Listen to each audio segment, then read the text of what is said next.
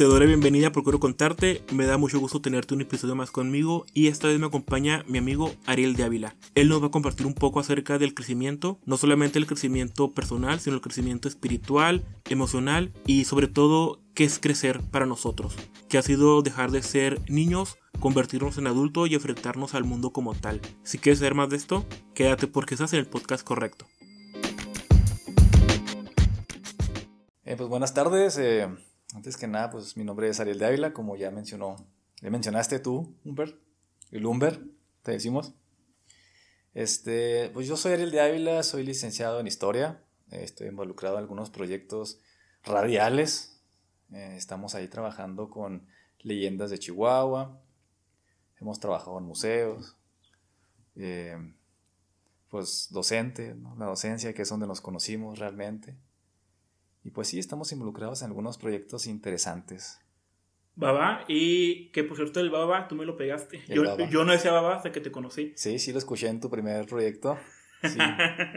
y bueno, estamos aquí para hablar del crecimiento, pero del crecimiento de edad y el crecimiento emocional, ¿no? Y como persona. Así es. Sí, sí, el crecimiento es una... Todos los días crecemos, realmente. Por supuesto. Y a veces no nos damos cuenta que crecemos. A veces crecemos de noche. Y creo que te das cuenta de que creces cuando de repente te topas con algo en la vida y lo resuelves de una forma y dices, vaya, ya crecí porque lo veo diferente. Exacto, exactamente. O sea, el crecimiento tú lo notas, lo percibes cuando hay ciertas situaciones, ¿no? Que incluso a veces manejas mejor la ansiedad, manejas el estrés de otra manera. Así es que de ese tipo de cosas uno puede ver que ha crecido. Y bueno, o tú eres un hombre muy religioso, te gusta la religión, el estudio de la Biblia, etc. En la Biblia hay un versículo que a mí me gusta mucho, ¿nos lo puedes comentar? Mira, este, yo, yo no me considero religioso, o sea, a mí no me gusta mucho la religión. De hecho, si tú lees la Biblia, es un libro antirreligioso. Claro, si tú lees la Biblia desde el punto de vista histórico, ¿no? Por ejemplo, si tú lees al Jesús histórico, te vas a dar cuenta que Jesús desafió a la religión. Claro.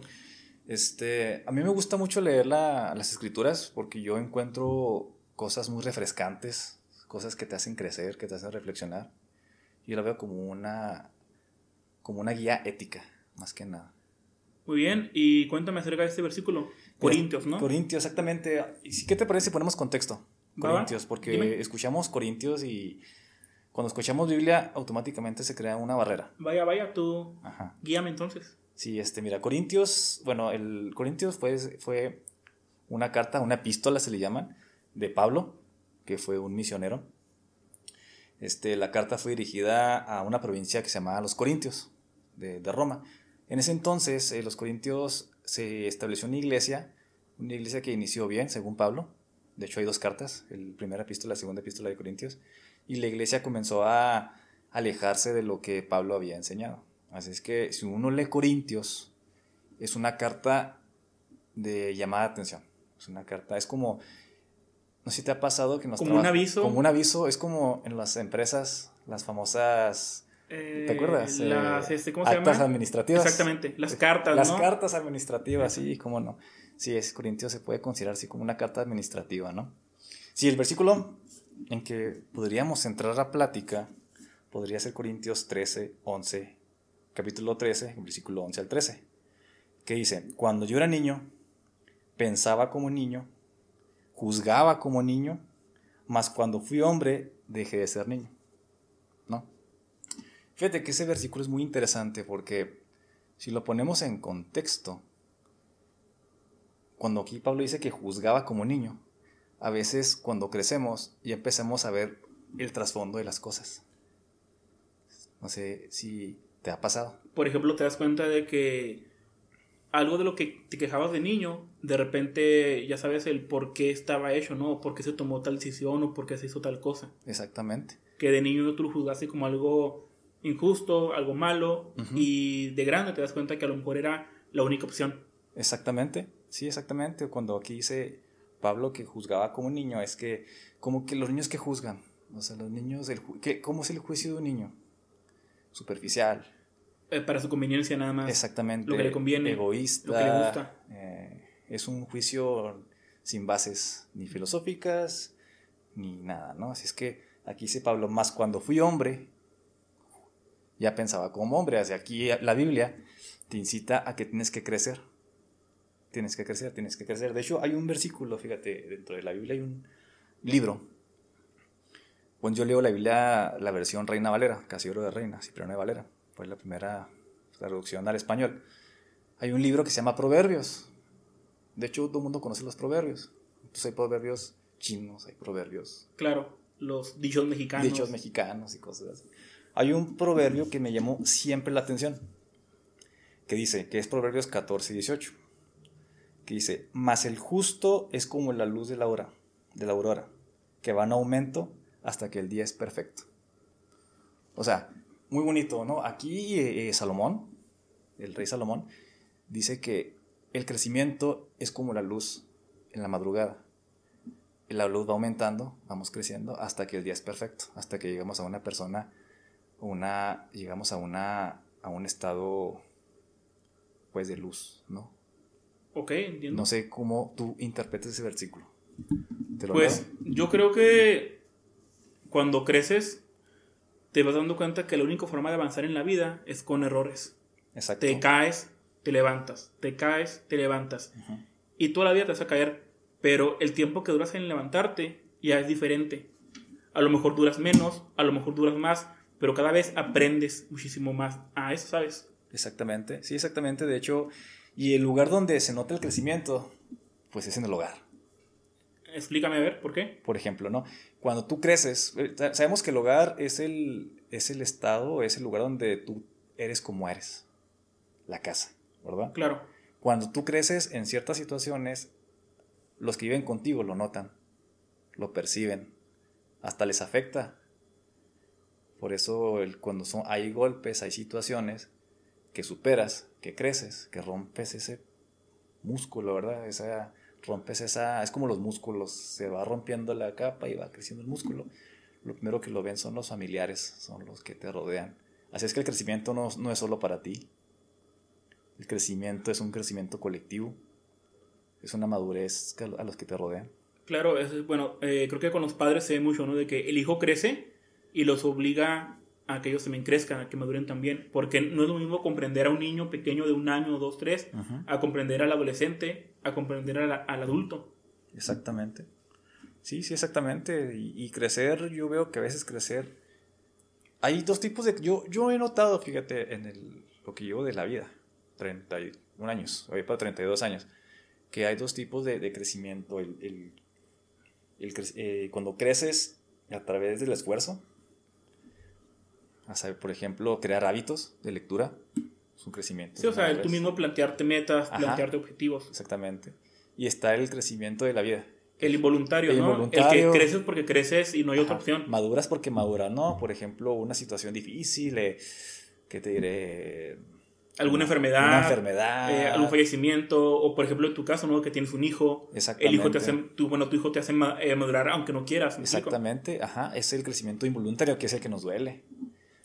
Por supuesto. Es el que duele y es el que se afronta y es el que se piensa y es el que generalmente el que te el que te satisface más. Eh, claro, porque por ejemplo yo con mi podcast eh, siento que crecí mucho de forma en lo creativo, en lo personal, en lo académico, pero lo disfruté. Claro. Pero hay otro crecimiento que sí me dolió bastante. Sí, sí, sí.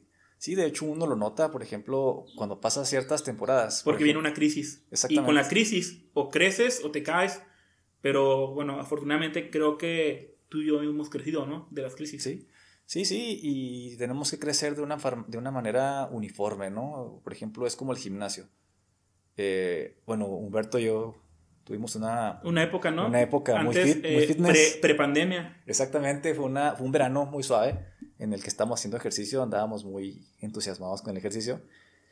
Y este, pues ahí aprendimos a, a que el ejercicio es... Disciplina. Es disciplina. No quería hacer todo de un jalón porque luego te, te jodes la espalda, ¿te acuerdas? Exactamente. La columna. Exactamente. Ah, sí, sí, duré como una semana ahí medio tocado, ¿no? De por hacer, por, muchachos, si van a hacer peso muerto, calienten, recomendación. Siempre hay que calentar antes de, calentar. del ejercicio. Sí, es un ejercicio bastante exigente. Y hagan planchas. Las Hagan planchas, planchas, sirven un montón. Yo no creía hasta que las hice y Es es un mito urbano, pero sí, sí funcionan las planchas, pero calienten, por favor, calienten.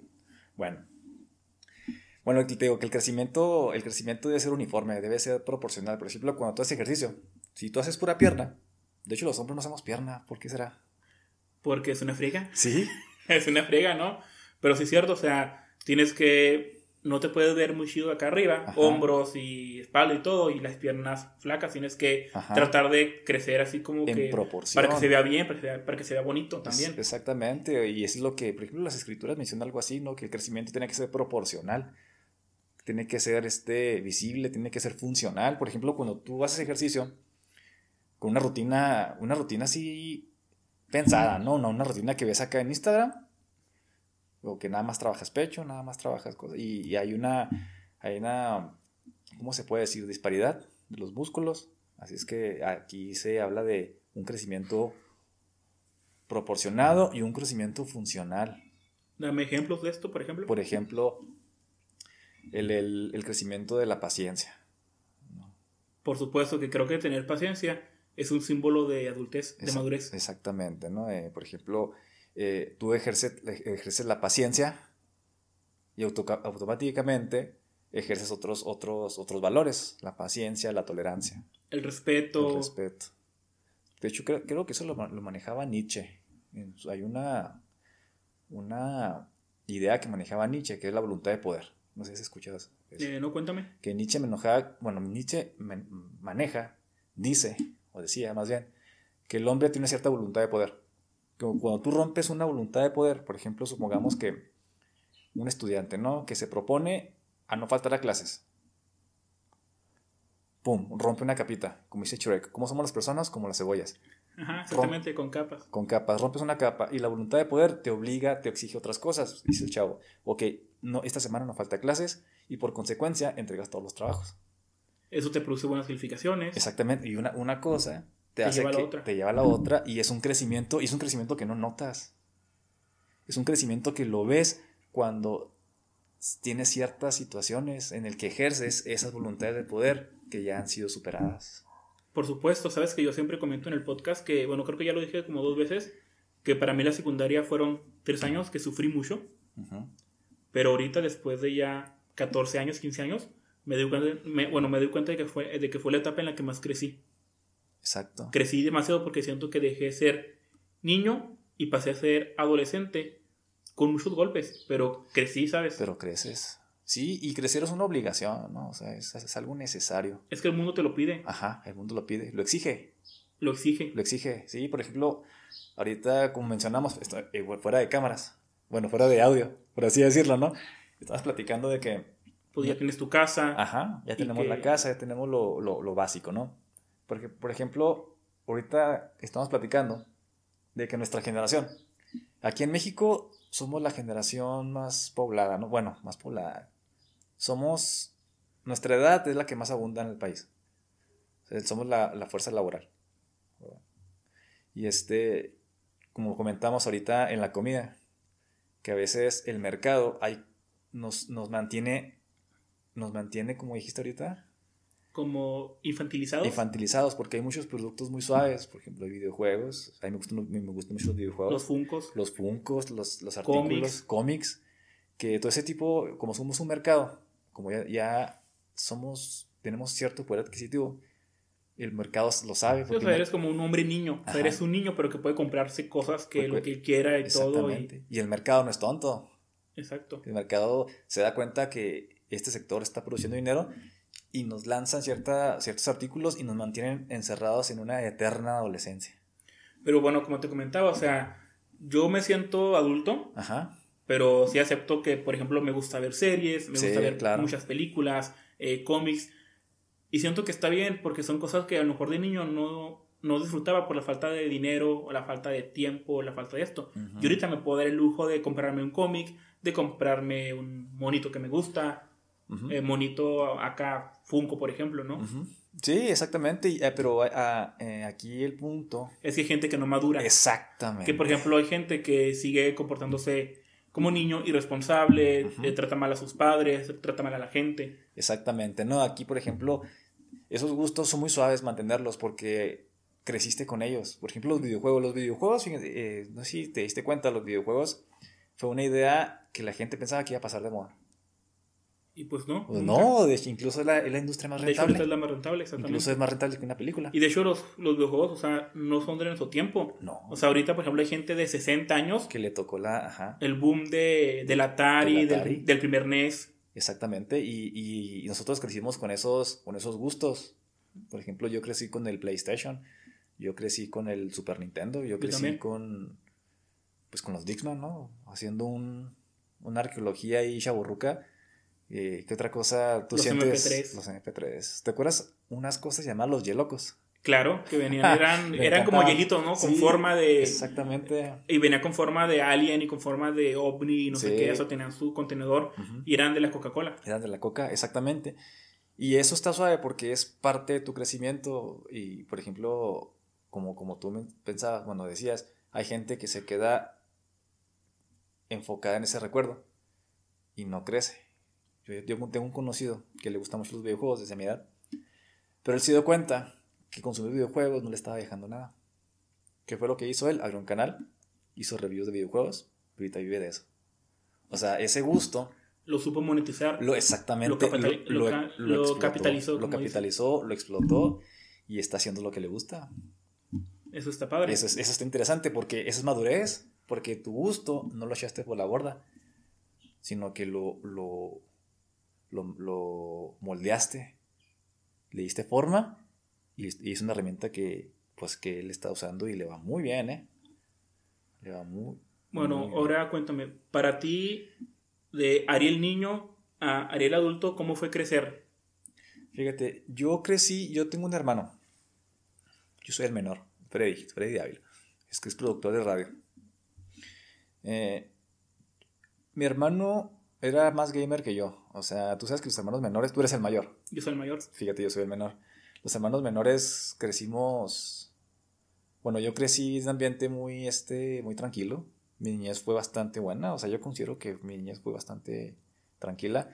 Eh, yo crecí cerca de un río. Había árboles y cosas así. Así es que, pues fue una infancia bastante. ¿No te faltó la, la, diversión natural, por ejemplo? No, no, sé cómo lanzar piedras sé usar una, resortera, sé usar, sé escalar árboles, sé andar en bicicleta. Bueno, todo el mundo sabe, pero no, sí, mi infancia. Hay raza que no, ¿cómo sabes? Bueno, hay raza de nuestra edad que no debe saber. Yo conocí a una, a una chica que no sabía andar en bicicleta. Y ya, y ya, teníamos 23 años por ahí. Y no sabía. Sí, pues gente de ciudad. No, ella era de Delicias. ¿A poco? Ah, mira. Fíjate lo que a mí me, me hubiera gustado aprender de niño. Es algo con el que me quedé es, como una espinita. Voy a andar en la patineta, ser skate. Híjole, con la patineta. sabes por qué? Porque andaba bien de moda Tony Hawk. Ajá, el 64. El, juego, exactamente. sí, si vieras cómo me quedé con las ganas de hacer un ollie. Yo nunca pude con la patineta. ¿No? Tuve patines, el scooter, y nunca pude con la patineta, jamás. O sea, y tuve. Ajá. Tuve patinetas, y esas buenas, esas caras, ¿no? Y jamás. No, jamás. Híjole, es que. Bueno, son, son cosas que me hubiera gustado intentar. Y lo puedo hacer. Por supuesto, ¿por qué no? o sea, lo puedo hacer. Pero, pues a veces el tiempo no te alcanza, muchas veces. O sí te alcanza, nomás que. Y es que ahorita ya no te recuperas igual. es que antes, o sea, de un golpe en la rodilla, pues sí, o sea, seguías con tu vida normal, pero te un golpe en la rodilla. O sea, y no porque no se recupere uno, sino porque pues ya cómo trabajas, cómo cuidas a tu hijo, eh, cómo haces comida, o sea, con un golpe, ¿sabes? un golpe. Y dejas tú un golpe que te provocaste por andar en patineta. Exactamente, sí, sí. De hecho, es algo que me hubiera gustado intentar porque yo crecí en un lugar donde hay mucha terracería. Pues ahí las patinetas, pues no. Y bueno, regresando a mi secundaria, por ejemplo, tú mencionaste que la secundaria fueron golpes tras golpe tras Para golpe. mí fue un golpe. Hace cuenta que yo sentía que era un golpe tras golpe y luego me levantaba y otro golpe hasta que se terminó. Sí. Y todavía la prepa, siento que el primer semestre fue igual. Ajá. Yo creo que la prepa la, la disfruté y al final, ya como en último semestre. Sí. Sí, fíjate que mi secundaria fue tranquila. Por ejemplo, yo estuve en una primaria que está dentro del ejército. Si la escuela militar, ahorita ya no tanto. Y mi secundaria fue bastante tranquila. Sí, yo fíjate en la secundaria, algo que rescato de la secundaria es que ahí conocí la música. Por ejemplo, mi familia son músicos. Y mi papá toca la guitarra, mi hermano es músico, eh, tengo primos músicos, pero donde agarré el verdadero amor a la, a la guitarra, que es un instrumento que yo adoro y es un instrumento en el cual yo me desahogo, pues ahí fue donde conocí en, en un taller de música. Y de ahí para el real. Sabes que en la secundaria fue cuando yo descubrí que me gustaba escribir, que me, que me gustaba la poesía. De hecho, en secundaria había un taller, ¿te acuerdas? Lectura y redacción. Ajá, exactamente. Ahí entré y pues sí, o sea, siempre. Pero sí, como te comento, fue una época de muchos golpes, pero ahí aprendí. Creo que el Humberto que soy ahorita se formó en esa época. En la época de la secundaria. Ajá. Sí. Sí, porque los libros que leo, este, la música que escucho. Son gustos de, de ese tiempo. Oh, ya siento que desde ahí ya nada más como que le fue agregando más cosas, pero en sí el Humberto que ves ahorita, bueno, el que escuchas ahorita, es de un Humberto de secundaria, que se formó con un montón de golpes. Exacto. Porque yo, por ejemplo, yo era muy ñoño, o sea, yo era muy nerd, o sea, yo era de que no salía mucho, eh, me la pasaba estudiando, me la pasaba leyendo, me la pasaba con las caricaturas. Entonces, mi infancia sí fue como que muy académica, por así decirlo, porque yo, por ejemplo, a diferencia de mis hermanos, yo siempre era el que leía más, eh, veía más documentales, ¿Sabes? Que a mí me encantaba y lo disfruté mucho y no me arrepiento de eso. Ajá. Pero sí, sí, ah, porque igual jugué un montón y me descalabré en la bicicleta y todo, ¿no? Sí. Pero sí siento que en ese aspecto estuve siempre muy protegido por la lectura y por todo lo demás y eso me hizo ser de alguna forma pues diferente a mis compañeros. Entonces ahí venían los golpes, ¿no? Sí, fíjate que yo, y la secundaria fue como que muy desapercibida. Lo que tú sentiste en secundaria yo lo sentí casi a final de la preparatoria incluso a, principios de la carrera. Por ejemplo, mi preparatoria fue bastante discreta también. En la prepa yo no sentí que haya crecido, haya madurado. ¿Como que te pasó de noche? Sí, ándale, me pasó de noche. O sea, sí batallé con el bullying y todo, cosas así, ¿no? Y de hecho, yo me refugié mucho en la música en la secundaria, en la prepa. Yo llegaba a la casa, conectaba la guitarra y me, toqué, me ponía a tocar las de Green Day o esas cancioncillas que andaban de moda. Yo el crecimiento que noté, un crecimiento que, bueno, que empecé el estirón, fue en la, en la universidad, porque fue cuando empecé a confrontar mis convicciones, fue cuando empecé a, a, a entender cómo funcionan las convicciones, a entender cómo funcionan los pensamientos, pues entré, entré a, la a la Facultad de Filosofía y Letras, imagínate. Ahí todo se debate. Siempre hay choques culturales, siempre hay choques de todo tipo. Hay choques culturales, hay choques filosóficos y ahí comencé a escuchar otros, otros enfoques, otras pláticas, otros pensamientos. Y fue cuando me quedaron, me quedaron un poco más claras las cosas. O me, como dicen por ahí, me volví a pensar a mí mismo. Fíjate que a mí me pasó, pero por ejemplo, en la maestría.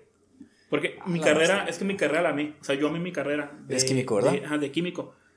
Y me pasó, pues, ¿cómo te diré? Pues fácil. O sea, se me hizo fácil, me gustó, me divertí una vez que entró a la maestría, que ya tengo trabajo, tengo maestría, la sufrí otra vez porque era trabajar, estudiar, desvelarme, pasar hambre. Sí. Entonces siento que ahí crecí otra vez en el sentido de que era me ser responsable por mi dinero, por mi educación.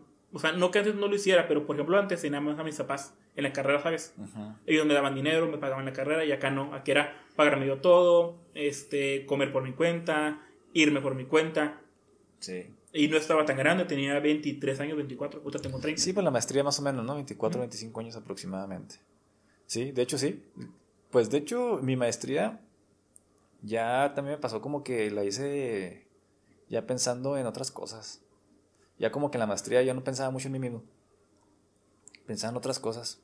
O sea, que me involucraron a mí, obviamente, que yo estaba en el centro del pensamiento. Pero sí, sí, es muy bonita la, la escuela. La escuela es, es formativa pues es que es, es un campo obligado de la vida, ¿no? escuela. O sea, te forma como académicamente, que es la idea, y te forma socialmente.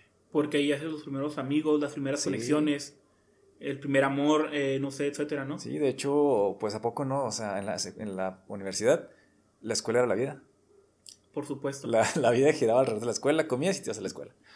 Eh, te desvelabas por la escuela. Y qué ventaja, ¿no? Y qué este beneficio que pudimos hacerlo, porque pues, realmente aquí en México si vemos estadísticas, es poca la gente que, que, bueno, que se educa en una universidad. Sí, y aquí hablamos y regresamos al tema, ¿no? O sea, crecimos, maduramos y, la, y este, fuimos constantes. Y comprendimos el esfuerzo, ¿no? Exactamente, el esfuerzo de nuestros padres, el... Y hasta cierto punto, fíjate, ya cuando pasas la, la universidad, valoras el esfuerzo que tú mismo le metiste a la escuela. Claro. Así como que piensas, ah, yo hice un trabajo sobre esto y sí me costó. ¿Y cuánto me desvelé, no? ¿Cuánto no me desvelé? ¿Cuántas hojas no gasté? Eh, luego antes a mano, ¿no? Sí, sí, sí, sí, cómo no. Sí, o sea, como que ya va, como que el crecimiento lo valoras cuando pasan las cosas. Y las cosas que dejaste de hacer a lo mejor por estudiar o por estar enfocado en la carrera. Exacto. Por ejemplo, yo a las personas les cuento que yo salir, salir con amigos, créeme que yo hasta que acabé la carrera o sea, entonces yo no salía, o sea, yo era pura casa, escuela, casa, escuela. Yo creo que salir así a bares, antros, etcétera, eh, a los 24, 25. 25 años, sí. Ya, O, sea, ya cuando podía pagarme todo y ya cuando tenía tiempo y organizarme. Sí. Antes no. Sí, sí, o sea, la escuela es un, es un medio para madurar. Y hay gente que no lo entiende eso. O sea, hay gente que. Bueno, hay gente que que pasa por ese estado de la vida que es la escuela y no, no maduran. Yo he conocido gente, he conocido gente con maestría, con doctorados y personalmente, o sea, sus emociones, sus decisiones, sus vidas, totalmente fuera de la... Claro, o sea, aquí, aquí hay que aclarar que sí, o sea, está bien padre estudiar y todo y te da un montón de herramientas, pero finalmente la persona eres tú. Sí. Y tu persona, ¿cómo te diré? O sea, puedes ser ingeniero, licenciado, químico, dentista, médico, pero como si tú como persona no cambias, no maduras, pues eso no te sirve, no cambia nada. Sí, no, sirve de nada, exactamente. Y pues te digo, la madurez, el crecimiento es para los tuyos y los que están cerca de ti. Cuéntame, este último año, bueno, este, el año pasado que fue todo año COVID y este que va, pues igual, ¿qué ha cambiado en tu vida? ¿Qué has crecido? ¿En qué has crecido? Mira, yo siento en que he crecido. Por ejemplo, he sido un poco más paciente, ¿verdad? Eh, he, aprendido a soltar las cosas que no están fuera de mi control. Por ejemplo, el, el COVID. Súper importante eso. O sea, el COVID es, algo que... Pues, o sea, puedes controlar tu higiene, tus medidas, pero realmente no puedes controlar lo que la gente hace alrededor. Exactamente. O sea, por ejemplo, que estamos en rojo, amarillo, rojo, amarillo y cosas así. Esa, esa intermitencia del, del semáforo. Pues ya como que no te enojas. O sea, dices como que es que la gente no entiende o, o está fuera de mi control. O sea, yo lo que puedo es tener control de, en mi casa, de tu casa, un, control de mis emociones, hasta donde uno pueda ejercer el control, no poder. Claro, porque luego te pasa como a mí. A mí me pasó al principio de la pandemia que me daba acá una época de bajón de energía porque me frustraba. Y como te digo, o sea, yo estaba muy acostumbrado a salir. Estaba muy acostumbrado a tener mi vida fuera de casa. Sí, fíjate. Y curiosamente, ahí la escritura menciona algo interesante, ¿no? Ahí a los Efesios, otra carta de Pablo, que dice que, que tenemos que aprovechar el tiempo, que tenemos que ser sabios en nuestras decisiones, porque los días son malos, ¿no? Fíjate, eso lo dijo una persona ya hace casi dos, mil años. O sea, si es que, pues el crecimiento es obligado, es necesario, porque si, si no creces, pues te van a hacer crecer. Exactamente. ¿Qué consejo le puedes dar a la audiencia que nos escucha, que tienen ahorita 14, 15 años, 16? 15 años. Mira, tal vez un consejo que han escuchado muchas veces, muchas veces, y se los van a seguir diciendo, que, y, es un consejo que se los puede dar una persona hasta de 20 años, ¿no? Que aprovechen el tiempo. Aprovechen el tiempo. O sea, es muy suave los pasatiempos, porque sean pasatiempos, pero que, que lean un poco.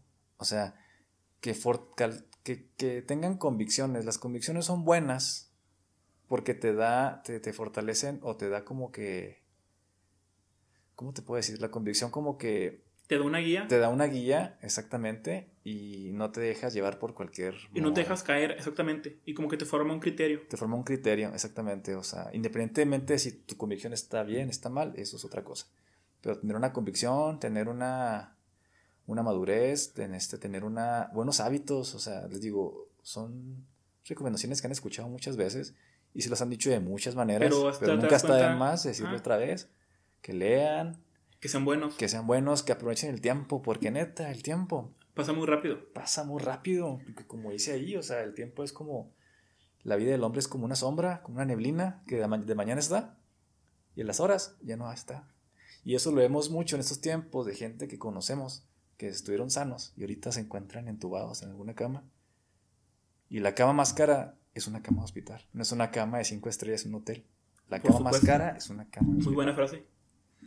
Y por ejemplo, a las personas que nos escuchan que son de nuestra edad, de trein- eh, ponle Treintones. 28, treintones, Ya rocones, ya con las rodillas ahí como como señal de lluvias, este pues darle un consejo a mi propia generación sería algo raro, ¿no? pero creo que es importante, bueno, al menos, Eh, bueno, yo qué consejo puedo dar, pues nada más que es importante vivir con los suyos. O Ah, sea, mi terapeuta me dijo una vez, crecer duele, claro. pero mientras crezcas con la gente que amas y con la gente que te ama y que te valora, está padre. Sí. mientras crezcas con los tuyos, ¿no? Sí. Y, que crezcas con gente que te quiere, que te ama, que te respeta, que te valora, que te motiva. Creo que eso es importante. No, y aparte, fíjate que lo importante, bueno, lo importante como persona, porque pues, tenemos una, cada persona tiene su propósito de vida. Tiene un propósito de vida que, pues que uno sea abono para su familia. O sea, que seas una buena influencia, que simplemente se, se te digan cosas buenas de ti. Que seas un apoyo Que también. seas un apoyo, o sea, que seas una persona que digan, ah, yo puedo marcarle a Humberto a las 3 de la mañana, no hay bronca, y Humberto puede estar ahí súper que crudo". puedes hacerlo. Exactamente, y les voy a pasar el número de Humberto ahí en comentarios para que lo acosen. Porque soy, soy buen terapeuta, ¿no? Es un buen terapeuta bajo ciertos grados De sobriedad. de sobriedad. sí, este. Sí, o sea, que sean una, que sea un apoyo, que sean un abono. Abono me refiero a, bueno, como las plantas, las plantas como aceleran su crecimiento. Con abono. Con abono. Y el abono generalmente es. Es lo malo. Es, lo malo, es, lo- es, es- es lo que sobra, ¿no? Es, ajá, es desechos y una mala crítica, abónalo y que te ayude a crecer. Claro, por supuesto. O sea, que sean, que sean fuente de inspiración. No me refiero a ser influencer, de tener millones, porque esa es la, esa es la idea que se tiene, ¿no? Que hay que tener muchos seguidores. Con el simple hecho que- de que tú tengas una buena influencia con una persona, tu vida ya tuvo un propósito. Si tú notas que tu vida está afectada de una forma positiva a una persona, ya Dios te va a reconocer ese propósito. Y la vida también, o sea, la Ajá. vida, las personas, tú mismo. Vaya, este fue tu primer podcast. ¿Cómo te sientes? Me siento bien, me sentí, pues sí, un poco nervioso. Pero es la primera vez, ¿no? Y pues lo hiciste bien. Es mi primera bien. vez en podcast. He estado en, en, en, en televisión, en La Voz Radio. Ahí sí pueden buscarla. La Voz Radio, 100.3. Estamos ahí trabajando otro- otros temas, manejamos otro, otros- Otro enfoque. Otro enfoque, ajá. Pero sí me sentí. Es algo diferente en podcast. Es a- diferente, ¿verdad? Sí, es a- a diferente. radio. Ajá. Eh, bueno, sobre todo porque te comentaba que es más, más light, más, Más light, no más hay- conversacional. No hay un guion. Exactamente, no hay. Bueno, yo nunca hago guion. Ajá. ¿No haces guiones nunca? No, Jamás nunca. en la vida. O sea, obviamente sí me documento, estudio, pero al momento de grabar es lo que sale de mi boca. Exacto. Sí, es lo interesante porque es más fluido y no te sientes tan atado a un. O sea, lo que tienes que decir o lo que no tienes que decir. Que el guion es bueno, el guion es bueno porque te forma una estructura. Porque sí sé que hay podcaster y, y youtubers que hacen un guion. Ajá. Pero yo no, yo nunca lo he hecho. Porque la mayoría de las cosas que digo, pues es lo que me sale a viva voz. Exacto. Sí. Pues creo que eso eso sería todo por, por hoy, por esta vez. Este, no sé si tengas alguna recomendación, algo que decirnos antes de, de irnos. Pues estamos en tiempos históricos. Estamos en tiempos. Tal vez si este podcast lo pongas en un USB y alguien lo descubre bajo de la tierra 30 años más adelante. O 40. O 40, 50, una o- cápsula del tiempo, ya es que se ve mucho eso en las escuelas gringas. Este, pues yo creo que estamos viviendo tiempos difíciles en todos los sentidos.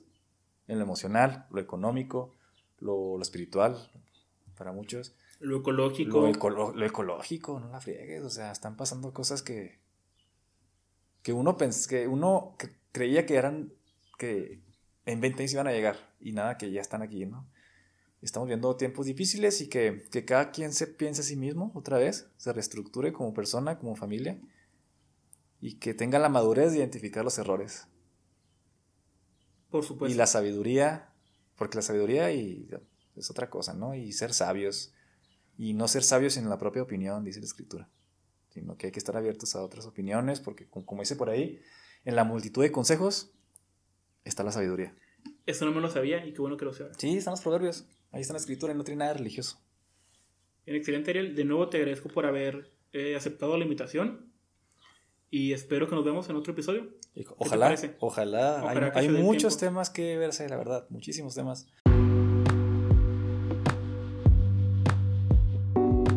Hemos llegado ya al final de este episodio. Espero, como siempre, que te haya servido que hayas encontrado algo en nuestra plática que te haya entretenido, que te haya gustado, que puedas aplicar algunos consejos que te dimos en tu vida diaria, en tu vida personal, pero como siempre digo, sobre todo espero que encuentres alguna reflexión, algo que te haga pensar y algo que te haga mejorar, que finalmente es el propósito de este podcast. Sin más por agregar, mi nombre es Humberto Cerna y te agradezco por haberte quedado.